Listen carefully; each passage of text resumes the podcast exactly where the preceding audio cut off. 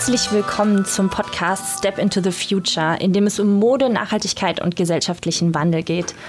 In der letzten Folge haben wir ja unseren Geschäftsführer Henning Siedentop etwas vorgestellt. Ich bin Josephine Hein, ich arbeite in der Öffentlichkeitsabteilung für Melaware. Und heute wollen wir uns mal einer Frage widmen, die wir ständig, immer und fast auch immer als erstes gestellt bekommen. Und zwar, warum produziert Melaware in Indien? Und äh, ja, dieses Klischee, ist es denn nicht viel nachhaltiger, in Europa produ zu produzieren? Ähm, ja, Henning, sag doch mal, ist es nachhaltiger in Indien oder in Europa? Sind die Bedingungen da so schlimm in Asien? Erzähl doch mal. Ja, das ist natürlich eine berechtigte Frage und das ist tatsächlich so, dass wir diese Frage, warum produziert Melaware in Indien, ständig und immer wieder gestellt bekommen, seitdem ja. wir eigentlich unser Unternehmen gegründet haben. Und ich würde vorweg einmal einfach auch sagen wollen oder loswerden wollen, dass man grundsätzlich überall auf der Welt nachhaltig, also ökologisch und fair oder nicht nachhaltig, also ausbeuterisch und umweltbelastend produzieren kann. Mhm. Es ist also keine Frage, wo produziere ich, sondern wie produziere ja, ich. Klar.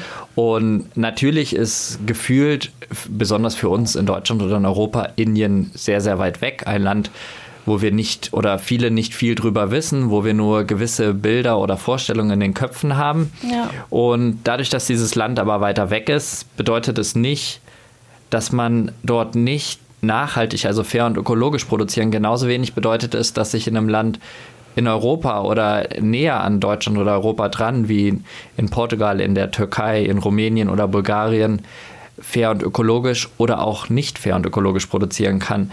Denn alle Länder dieser Erde, wo produziert wird, sei es hier bei uns auch in Deutschland oder in Übersee, müssen besucht werden, müssen kontrolliert werden. Man braucht gute Partnerschaften, man braucht eine Lieferkette, die man kennt, der man vertraut. Man braucht Standards und ähm, das kann man genauso gut in Indien oder Asien, aber auch in Europa einhalten oder nicht einhalten. Ja. Und zu deiner Frage, warum produzieren wir in Indien, das hat einen ganz erheblichen Grund oder da gibt es sehr triftige Gründe für, warum wir in Indien produzieren. Also zum einen ist Indien die größte Demokratie der Welt. In Indien leben ähm, über 1,3 Milliarden Menschen. Das ist ein Riesenland. Wenn man dort ist, könnte man schon fast sagen, das fühlt sich an wie ein Kontinent. Ja. Wir haben viele Bundesstaaten und wir haben ähm, viele ähm, ja, verschiedene Kulturen. Und ähm, Indien ist das Land, was neben China und den USA den größten Baumwollanbau weltweit betreibt. Also man mhm. könnte sagen, der weltweite Baumwollanbau trittelt sich zum einen Teil auf oder zu einem Drittel auf Indien, zu einem Drittel auf China und zu einem anderen Drittel auf die USA.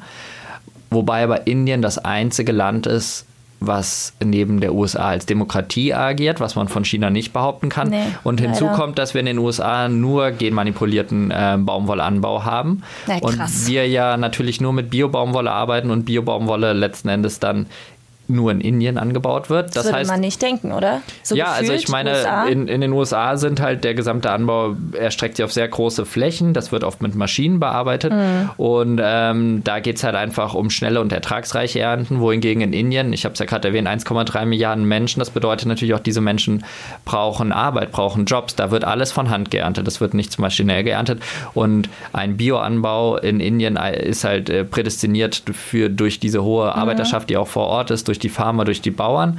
Und wenn man gerade auch noch das Thema Fairtrade und ähm, ja, Mitbestimmung und ähm, Recht auf Meinungsfreiheit, Versammlungsbildung und was bei Fairtrade ja auch sehr stark ist, das Thema der Prämienmodelle mit berücksichtigen will, dann bleibt letzten Endes nur Indien. Und ähm, das ist so einer der, der wichtigsten Gründe, warum wir dort produzieren. Darüber hinaus ist natürlich, hat Indien eine lange Tradition vom Baumwolleanbau. Es, ist, es wird da seit ähm, 6000 vor Christus Baumwolle angebaut und ähm, für uns ist es besonders wichtig, dass wir, wir kaufen ja keine Baumwolle ein. Melaware mhm. vertreibt ja, Produkte, klar. Textilien, Rucksäcke und Schuhe, ähm, die wir aber ja auch in Indien produzieren. Und Indien hat als Besonderheit ähm, die Eigenschaften, dass man in Indien nicht nur Baumwolle oder Bio- und Fairtrade-Baumwolle anbaut, sondern dass diese Baumwolle in den vielen Schritten, die danach noch erfolgen, der Weiterverarbeitung, alles bietet, was man braucht. Es gibt dort Entkörnungsbetriebe, es gibt dort die Spinnereien, die Webereien, die Färbereien, die ganzen Nassbetriebe, die man braucht, um die Stoffe herzustellen und dann aber letzten Endes auch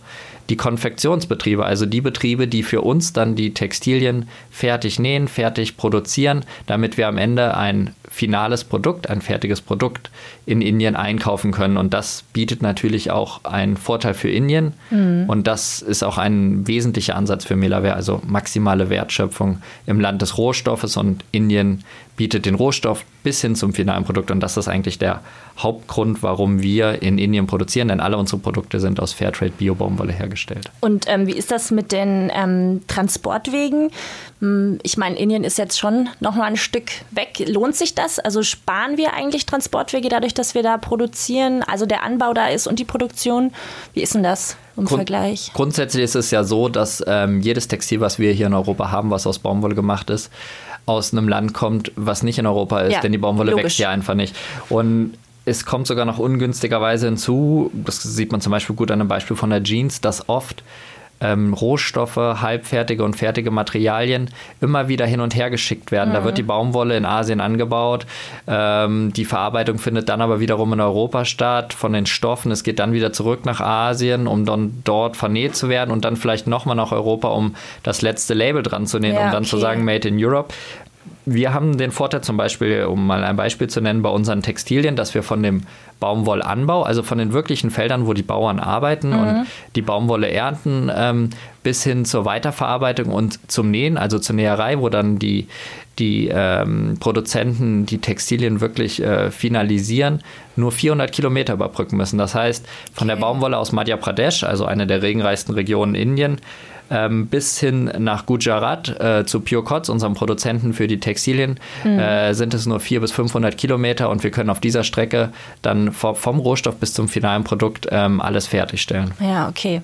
Und ähm also du hast das in der ersten Folge eigentlich schon mal so ein bisschen erzählt, aber wer das, wer die Folge jetzt nicht gehört hat, sag doch noch mal kurz, wie du persönlich jetzt als ähm, auf Indien als Produktionsland gestoßen bist oder was deine Beziehungen zu Indien sind. Genau, also rein ökonomisch, wirtschaftlich gesehen, das war eigentlich hm, die Antwort, die, die, ich, die ich eben schon gegeben genau, habe, warum ja. Indien als, als Standort wirklich interessant ist für Fairtrade und Bio-Baumwolle. Aber ganz persönlich, klar, ich habe ähm, fünf Jahre in einem größeren Unternehmen, in einem Konzern gearbeitet und dort internationale Wirtschaft und ähm, ja auch die, die Zusammenhänge kennengelernt und habe dann aber ein Sabbatjahr gemacht, habe diesen Job äh, niedergelegt sozusagen und war in Asien unterwegs, mhm. besonders auch in Indien und habe da das Thema der nachhaltigen Mode, des Fairtrade-Anbaus und der Biobaumwolle kennengelernt und so kam meine persönliche Beziehung eigentlich zum, zum Land Indien und habe dort interessante Menschen und Produzenten kennengelernt, die ähnliche Visionen und Ideen hatten. Und da ist sehr schnell eine enge Beziehung und Freundschaft auch teilweise mhm. entstanden, sodass das eigentlich Auslöser war, dann auch ja, sich auf Indien festzulegen als Produktionsland. Ja, aber du hast dann schon gezielt nach Produzenten gesucht, die gemeinsame ähnliche Visionen haben wie Melaware, oder? Also da, du kannst ja wahrscheinlich trotzdem hast du auch konventionelle Produktion in Indien. Das ist nicht alles per se Fairtrade oder Bio. Du hast schon, musstest das schon suchen nach dem passenden Partner, oder? Definitiv. Und da kriegen wir auch heute oft natürlich noch die Frage gestellt von anderen, die in dem Bereich arbeiten oder anfangen wollen, wie habt ihr das damals gemacht? Genau, wie seid ja, ihr da vorgegangen? Ähm, und das war wirklich in 2014, als wir die ersten Reisen nach Indien gemacht haben, also mit dem, mit dem Ziel, wirklich auch Partner und zuverlässige Produzenten zu finden, haben wir festgestellt, dass es wirklich auf dem Papier sehr viele Unternehmen vergleichbar sind, was Zertifizierung, mhm. Standards und Qualitäten angeht. Wenn man dann aber vor Ort sich wirklich ein eigenes Bild macht und dann anschaut, wie die Produktionsbedingungen vor Ort sind, sieht man sehr schnell, dass es da doch erhebliche Unterschiede gibt. Denn ja. viele Dinge, die wirklich ein soziales Miteinander ausmachen oder auch eine ökologische Verarbeitungsweise, kannst du nicht auf einem Papier, auf einem Audit oder in einem Testbericht wiedergeben. Das merkst du, wenn du vor Ort bist. Wie sind die Zusammenhänge, wie ticken die Inhaber der Firma, wie die Manager, wie geht es den Mitarbeitern vor Ort, dieses Gespür dann in der Produktion auch zu sein. Und da haben wir uns tatsächlich viel Zeit genommen am Anfang, wir waren in über 20 Fabriken, bevor wir überhaupt den ersten Produzenten äh, für uns sozusagen festgelegt haben, mit dem wir zusammenarbeiten mhm. wollen. Und wir waren allerdings tatsächlich nur in Fabriken und Produzenten, äh, zumindest damals, als wir die erste Entscheidung getroffen haben, die wirklich auch schon vom Papier her und von den Empfehlungen her sehr, sehr ökologisch okay. und nachhaltig sind. Und das ist eine absolute Nische in Indien. Also die muss man suchen, die muss man mhm. finden. Das geht viel über Empfehlungen. Inzwischen haben wir Gott sei Dank ein sehr großes Netzwerk, aber ähm, es sind wirklich langfristige Partnerschaften, die man da aufbaut, weil natürlich die Dimensionen viel größer sind in Indien und auch ähm, ja, der, der Horizont, in dem in, in, in, Indien auch gedacht wird oder Geschäfte gemacht werden, nicht wie vielleicht in Europa oder in Deutschland schnell von heute auf morgen, ja, ich kaufe was ein, okay, und ähm, ich verkaufe es dann weiter, sondern man baut da Partnerschaften aus, die langfristig angelegt sind und über Jahrzehnte sich eigentlich auch entwickeln müssen. Ja, und wie, wie gestaltet sich das jetzt im Alltag? Ich meine, unser Firmensitz ist in Deutschland, in Kassel und nicht in Indien. Ähm, wie ist es nicht anstrengend? So, ich meine, wir können können ihn jetzt nicht immer kontrollieren. Wie, wie, wie ist das im Alltag? Wir sind ja nicht in Indien die ganze Zeit vor Ort. Ja, das ist auf jeden Fall eine unserer größten Herausforderungen, ja. aber auch gleichzeitig unsere größte Aufgabe, die wir tagtäglich eigentlich machen. Also unsere Stärke liegt darin, dass wir gerade so gut darin sind, mit unseren indischen Produzenten zu kommunizieren und den Kontakt halten. Und mhm. das passiert auf ganz unterschiedliche Art und Weise. Also zum einen reisen neben mir auch Mitarbeiter von unserem Unternehmen ja ein bis zwei, manchmal auch dreimal im Jahr nach Indien. Mhm. Einfach auch, um die Bedingungen vor Ort zu sehen, um den Kontakt zu halten und neue Projekte anzustoßen. Ähm, zum anderen kommen unsere Produzenten oder deren Mitarbeiter ja auch nach Deutschland. Die besuchen uns vor Ort in unserem Unternehmen. Wir treffen die auf Fachmessen und gemeinsam sind wir auch in Projekten und ähm, treffen uns auf Konferenzen, tauschen uns dort aus. Also es gibt sehr viel persönlichen Kontakt und Treffen. Ja. Das ist das eine. Zum anderen arbeiten wir ja ganz eng ähm, mit Fairtrade Deutschland zusammen und mit Fairtrade International an den bestehenden Standards, wie dem mhm. Fairtrade Cotton Standard, aber auch an dem neuen Fairtrade Textil Standard und sind somit auch mit, ähm, mit NGOs und mit Standardgebern so eng vernetzt, die wiederum ja vor Ort auch Mitarbeiter haben, mit denen wir im engen Austausch stehen ja. und immer Updates bekommen. Dasselbe gilt für den Bio-Standard, für den GOTS-Standard, den Global Organic Textile Standard, dass wir dort mit dem Standardgeber, aber auch mit Laboren die in Indien tätig sind, aber auch in Deutschland gemeinsam Analysen und Berichte machen über Produkte und äh, Materialien, die wir dann bewerten und gemeinsam mit dem Produzenten be äh, besprechen. Und ja, natürlich haben wir auch ähm, keine festen Mitarbeiter in Indien, aber wir arbeiten mit Agenturen, mit sogenannten Sourcing-Agenturen in Indien zusammen. Das sind Firmen und äh, Menschen, die wir jetzt auch schon über Jahre kennen, sehr eng zusammenarbeiten, die wirklich dann auch die Möglichkeit haben, tagtäglich vor Ort ähm, die ja, Produzenten zu besuchen, dafür zu schauen, dass alles nach Plan läuft und dass wir hier nicht irgendwie Probleme oder Gefahr laufen, Fehler zu machen.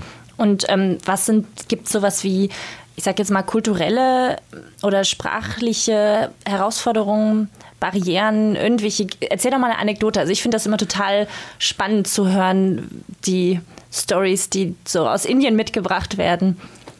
Also klar, es gibt da natürlich total viele Dinge, die irgendwie für uns ähm, herausfordernd sind. Mhm. Zum einen haben wir eine Zeitverschiebung grundsätzlich. Ne? Ja, das sind viereinhalb bis sechseinhalb Stunden. Ja. Das heißt, ähm, das ist ganz witzig. Wenn ich spät abends noch Informationen oder Dinge nach Indien schicke, dann weiß ich, dass ich die am nächsten Morgen habe, die Informationen. Das ist natürlich sehr hilfreich. Praktisch. Ist sehr praktisch.